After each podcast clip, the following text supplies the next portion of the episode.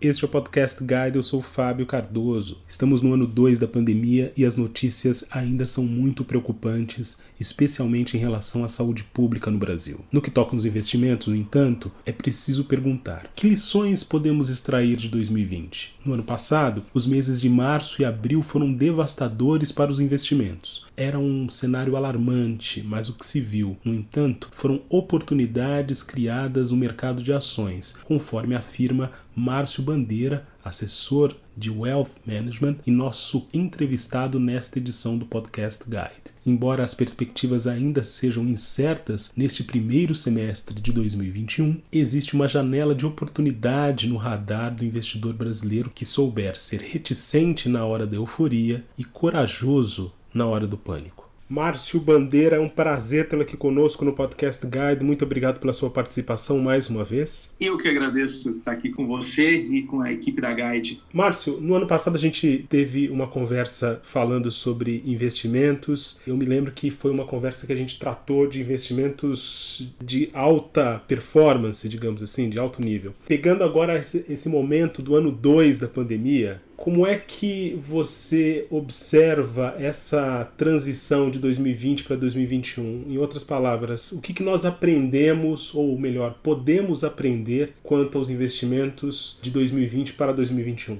Ótima pergunta. Bom, Fabio, eu acho que é importante a gente sempre olhar pelo retrovisor, tá? E ver as oportunidades que se passaram. Foi realmente algo atípico o que a gente viveu no ano passado, algo que realmente é ninguém, por mais pessimista que, que pudesse ser, podia esperar é, de performance dos mercados. Mas ali a gente aprendeu uma máxima do mercado, né? De comprar ao som dos canhões e vender ao som dos violinos, né? Crise é oportunidade. Então, o que a gente viu ali em março e abril, é, quando os mercados derreteram com o ponto de interrogação gigante que a gente tinha devido ao coronavírus, a gente viu, olhando agora, que também foi uma grande oportunidade. E a gente não pode achar que acabou, os mercados sempre são cíclicos, passando por euforias e depressões constantes desde que o mundo é mundo, e isso funciona assim. Então, eu acho que a lição que ficou, e é o que a gente tenta passar para os investidores, investidores, quando a gente conversa com eles, é a questão do tamanho da alocação de investimentos por risco. Quando um cliente vem para mim e fala, Marcelo, eu quero aplicar em ações, e normalmente ele vem na euforia, quando a gente vê revistas e jornais falando de bolsa que não para de subir, a minha frase para ele é: vamos trabalhar com o seguinte: digamos que exploda uma bomba em Nova York, claro que eu torço que isso nunca aconteça, mas se acontecer, a gente tem um cenário amanhã da bolsa aqui no Brasil caindo 20, 30%, com uma série de stop losses, de circuit breaks. E aí, nesse cenário onde teu patrimônio cai 20, 30% em um dia, a gente tem que chegar num número mágico que permita que você durma tranquilo e que não utilize o emocional para tomar sua decisão. E aí, olhando para trás, essa é a satisfação da gente olhar para trás e ver que praticamente todos os clientes, é, numa base muito grande que eu tenho de clientes, eu tive só dois clientes que acabaram apertando o botãozinho de stop ali no meio da, da crise, né? E eu falei, poxa, a gente conversou tanto que isso é cíclico, que isso cedo ou tarde poderia acontecer, não na proporção que aconteceu, ninguém tem bola de cristal, mas sabendo que poderia acontecer. E isso daqui é uma grande oportunidade. Claro, ou era uma grande oportunidade ou era o final do mundo, né? Porque a gente tinha uma situação onde é, é, o mundo não aconteceria, não, não teria um after depois, né? E o que a gente viu depois foi que ali realmente N oportunidades foram criadas no mercado de ações. Então, o que a gente tem é uma grande lição, onde grandes crises são grandes oportunidades, mas que esse equilíbrio, exposição aos mercados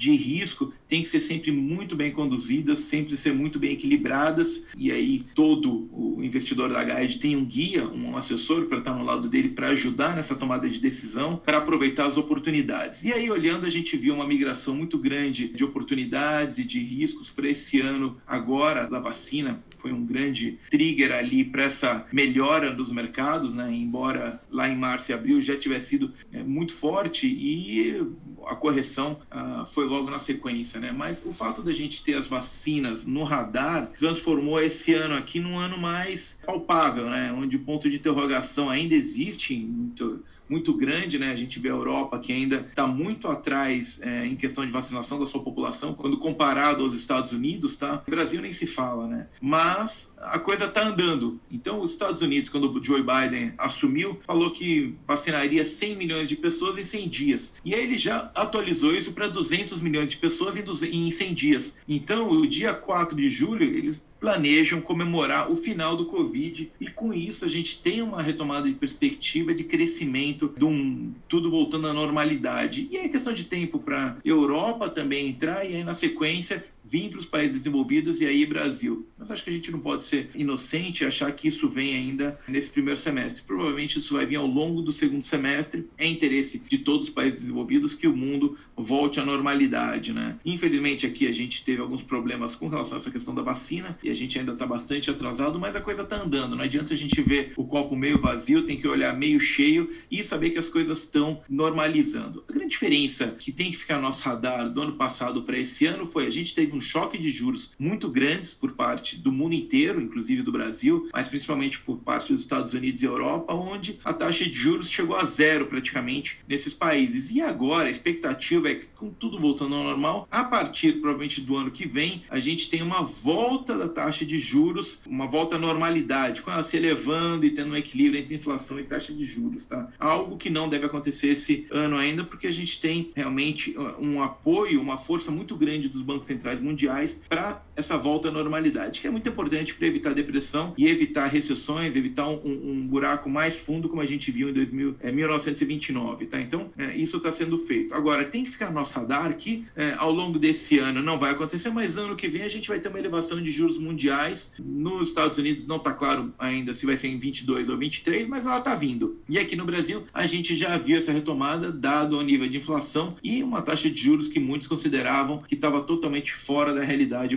brasileira. Mas enfim, o que a gente tem que ter no radar é que os juros vão voltar a subir e aqui no Brasil a gente tem um outro componente, que é a eleição. Então, esse ano parece uma janela de oportunidades para tomada de risco, com os juros ainda baixos, mesmo com essa alta, os juros baixos ao redor do mundo, que favorece a transferência de recursos para mercados emergentes, como o nosso brasileiro, e no radar a eleição do ano que vem, que normalmente sempre traz alguma volatilidade para os mercados e isso tem que ficar no radar de todos os investidores, tá? Márcio, você comentou agora há pouco a respeito dos gatilhos e também falou sobre Circuit Breaker do ano passado e de como essa projeção de um cataclisma pode gerar esse tipo de medida drástica. No ano passado a gente teve ou viveu isso logo no começo, mas o mercado, como você mesmo apontou agora, ele se equalizou. Como é que a gente pode fazer essa projeção com tudo isso que a gente já sabe a respeito do comportamento dos mercados em relação à pandemia no ano passado, para esse ano de 2021, quando uma parte da Europa eh, já está vacinada, boa parte dos Estados Unidos já está vacinada, então o mercado e os eventos públicos, por exemplo, já podem voltar ao normal. Dá para a gente estabelecer algum tipo de prognóstico em relação a isso? Os mercados antecipam bastante, né? Sempre foi assim, sempre será. Eles é, conseguem, eles são muito agudos, tanto para o pessimismo quanto para o otimismo. Então, a gente vê nos Estados Unidos, por exemplo, mesmo com as coisas ainda não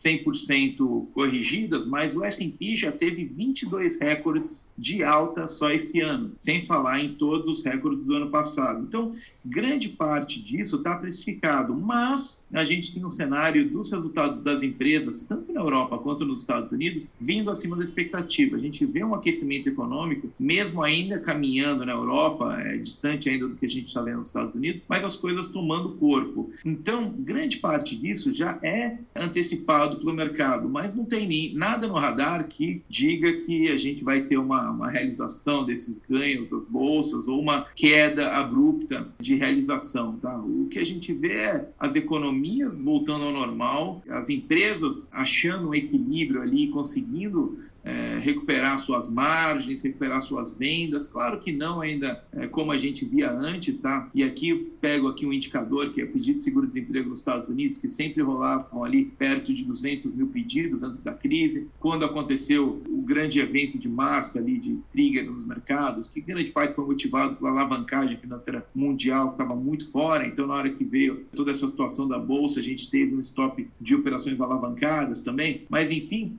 o desemprego passou de. chegou praticamente a 6 milhões de, de pessoas nos Estados Unidos, o maior número da história, e agora está ali em 500 mil, mil pedidos por semana. Então, é, ainda não voltou à normalidade, mas a gente vê o caminho sendo traçado para voltar à normalidade. Então, grande parte disso já foi antecipado pelos mercados, mas ainda tem bastante, pelo menos a expectativa dos grandes economistas é que essa recuperação ainda vai ter um longo caminho, tanto nos Estados Unidos quanto na Europa e também nos mercados emergentes, sem dúvida nenhuma. Eu vou fazer aqui uma projeção de dois perfis diferentes de investidor, tá? O investidor mais experiente e o investidor de primeira viagem. Qual seria o conselho para cada um desses perfis? O investidor, é, vamos pegar pelo investidor que está começando agora, o mais iniciante, que esse daí é, tem um pouquinho mais de receio justamente pela volatilidade. Tá? A minha recomendação muito enfática é